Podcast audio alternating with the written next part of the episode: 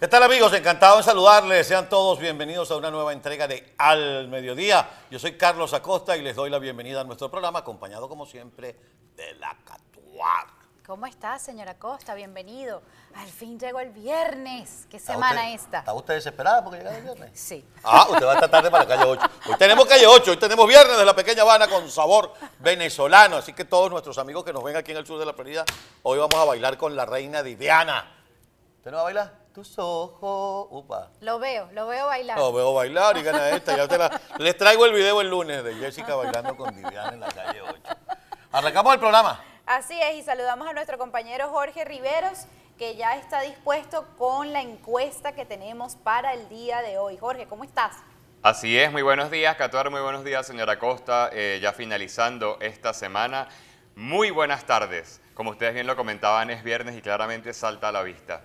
Tenemos para ustedes una encuesta en nuestras redes sociales, en nuestras cuentas, arroba EBTV Miami, en eh, Facebook, en Instagram, en Twitter. Y la pregunta es la siguiente, ¿Venezuela se arregló? Encuesta hecha este 8 de abril. Tiene tres opciones, solo para los enchufados. ¿Es estrategia del régimen? Y sí, se arregló. Les invitamos a que interactúen de una vez con nosotros a través de las plataformas digitales y por supuesto nuestro canal en YouTube para que ustedes también vean los comentarios y hundan este enlace para que participen en esta encuesta y hagan oír su opinión. Jessica, señora Costa. Bien, fíjate, seguimos nosotros con el tema, porque esta mañana veíamos en el programa de Miguel Ángel Rodríguez en un post de reflexiones de este farsante que llaman Omar Enrique.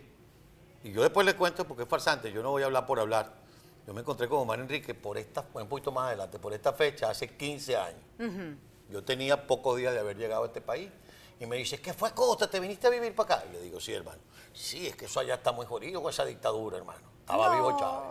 Ah, mire usted, tenemos Chávez. el video, dice y la entonces producción. el tipo decía, no, no, con esos tipos no se puede vivir, para que sepáis. Mamá te ve a vos y se siente representada, porque esos tipos son unos delincuentes, hermano. ¿Y qué dirá la madre de Omar y ahora, Enrique están- hoy? ahora está él. Bueno, porque es que ya seguramente está recibiendo sus beneficios, seguramente no está recibiendo sus beneficios. ¿Recordamos un pedacito de lo que dijo? ¿Cómo no? Vamos, Vamos a a ver el video. Mi reflexión es la siguiente. Gustavo Petro no pierde en Colombia. A Gustavo Petro está haciendo la misma campaña que le hicieron al comandante Hugo Chávez y la misma campaña que le hace a mi amigo el presidente Nicolás Maduro. Campaña de desprestigio, nos vamos a quedar con los hijos, con la tierra. Mentira, falso, eso es mentira. Le tienen miedo porque saben que va a ganar. Métanse eso en la cabeza. Mientras más mierda le echen, más avasallante va a ser la victoria de Gustavo Petro en Colombia. Porque le hacen lo mismo que le hacen al presidente Nicolás Maduro aquí. Y vengan para acá, para Venezuela, un fin de semana. Ahorita. Vengan para acá, para Venezuela. Y me dicen si yo estoy pelando bola. Todos los fines de semana hay rumba, todos los fines de semana hay conciertos, la gente activa en la calle, negocios nuevos. O sea que si gana Gustavo Petro, entonces van los artistas para Colombia contratados por Omar Enrique. El, el artista cobra 10 dólares, por poner algún ejemplo, pero Omar Enrique le dice al gobierno, cobra 50. Él se queda con 40 y le da 10 dólares al artista. ¿Qué tal? Bueno, ha llegado el momento de tomarnos ese guarapo que está entre fuerte. Y Dulce. Hace pocos minutos, mis queridos amigos, estaba con mi compañera La Catuar leyendo unas declaraciones de Gerardo Márquez, gobernador del estado Trujillo, que dice, estamos próximos a designar en la Asamblea Nacional un nuevo TCJ con magistrados nuevos de otro nivel para de verdad acabar con algunas mafias que se habían enquistado en el Poder Judicial. Y hay que decirlo, yo no tengo temor. Después dice, el sistema de justicia funciona como un cartel que juega con la vida del privado de libertad y con su familia. Cancelan altos montos para cambiar la calificación de un delito y por ahí se va despotricando ¿Será, de los, de los malandros. ¿Será el cartel de los soles al que se está refiriendo? Yo la verdad que no entiendo, porque Diosdado dice, nosotros no estamos peleados. Pero Pedro Carreño salió diciendo que de los 32 magistrados, y eso lo hemos visto y lo hemos repetido, no son 32 sino 34. Y Exacto. que las magistradas número 33 y número 34 deberían estar presas. ¿Quién propuso a esas dos magistradas? O mejor dicho, ¿quién las maneja? Diosdado. Y él dice, ya dejen la cosa, se va a nombrar el Tribunal Supremo de Justicia cuando se tenga que nombrar.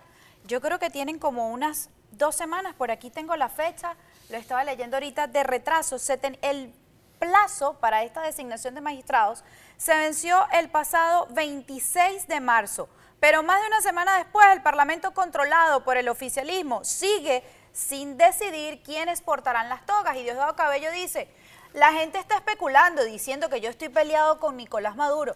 ¿Hasta cuándo van a seguir en eso? ¿Ustedes creen que le vamos a dar el gusto a la oposición? Eso fue lo que dijo el miércoles en su programa. Hoy sale el gobernador del estado de Trujillo a decir que hay una mafia, que hay unos carteles. Repito, ¿será el cartel de los soles a lo que él se está repitiendo? Yo no refiriendo. sé, acuérdate que antes funcionaba ahí la banda de los enanos, ¿no? También está ahora que es el cartel de los soles. Lo cierto del caso es que ya quedó más que aclarado que la magistrada número 33 y la 34, una de ellas es Indira Alfonso, y la otra es la que preside el circuito judicial de Caracas, que habitualmente y en estos últimos 22 años siempre es así como la jefe, la PRAN, la macalacachimba, como dirían los cubanos, en materia de guiso. El Tribunal Supremo de Justicia es quien debería ser el representante del balance de los poderes. Por eso está la señora esa ciega con una balanza en la mano. Y ahí ni hay ceguera ni hay balanza. Ahí lo que hay es quién da más, quién da más, quién da más. Y nada más había que recordar quién preside el Tribunal Supremo de Justicia, ese que está en Caracas, para saber que eso no es ni tribunal ni administra justicia. Eso es una banda de malandros presidida por un procesado por homicidio como Michael Moreno. Ahora, ¿qué van a hacer con Michael Moreno si cambia de presidente el Tribunal Supremo de Justicia? ¿Se lo van a entregar a Karim Khan? No sé. Por cierto, la oficina de Karim Khan pudiera estar funcionando en la sede, precisamente, del Tribunal Supremo de Justicia en Caracas. Es lo que ha salido revelando, revelado. Pero hoy el fiscal, ¿dónde están mis anotaciones? Que están todas muchas hojas, señora Costa. Usted vino más llena de papeles que Ah, que porque yo es que hay muchas cosas que decir. Dice, el fiscal de la Corte Penal Internacional dejó muy claro que el hecho de que él tenga una oficina en Venezuela y tal y qué sé yo, su investigación no va a dejar de ser imparcial él va a seguir trabajando y respetando el Estatuto de Roma. Y lo dice acá. Dice, acordaron que podríamos abrir una oficina en Caracas, que podemos contar con visas múltiples de entradas, que podemos seguir teniendo más diálogo y que podremos trabajar con organizaciones internacionales. Yo he dicho que si un país intenta ponerse al nivel que debe para cumplir sus obligaciones del Estatuto de Roma, yo me retiro. Pero eso no es un favor, no es un regalo, es una obligación que tengo. No me voy a quedar aferrado a un caso o a una situación si veo que el país está haciendo un esfuerzo genuino. Usted ya vio lo que hice en Colombia, cerré el caso, allí no di un cheque en blanco. Fue una situación condicional a que continúe la jurisdicción especial para la paz y el financiamiento para esto, y que no haya intervención política contra esto. Palabras más, palabras menos, le está diciendo, Nicolás, a pesar de que yo voy para Miraflores, me siento a tu lado, converso. Eso no quiere decir que yo te voy a hacer el favorcito en esta investigación sobre crímenes de lesa humanidad que se están investigando acá en Venezuela, los crímenes que continúan ocurriendo. Y yo creo que por eso se les está enredando el papagayo para designar a estos magistrados del Tribunal Supremo de Justicia, porque es que saben que tienen a la Corte Penal Internacional aquí y lo van a tener peor en la oficina de al lado. Bueno, lo primero que tiene que hacer es llevarse un peinador de micrófono porque le van a meter micrófono hasta en el baño a los que trabajan en la oficina de Karim Khan. Eso por una parte. Por la otra, el tema de los magistrados. Entre ellos peleados y además ofreciéndole cuatro o seis magistrados a algunos factores de oposición. Por cierto, vio usted el programa de Miguel Ángel Rodríguez esta mañana. Con el Eh, como, dice, encargado. como dice el post de YouTube, en el mismo show estaban María Corina Machado y Juan Guaidó. Así es. Ajá, María Corina Machado fue Visiones tajante enfrentadas. al decir, ah, lo pudimos juntar, lo sentamos en la misma mesa. Pasa que uno comió primero y el otro comió después, pero lo sentamos en la misma. Pero en la, ahí estuvieron. Bueno, María Corina Machado fue tajante al decir,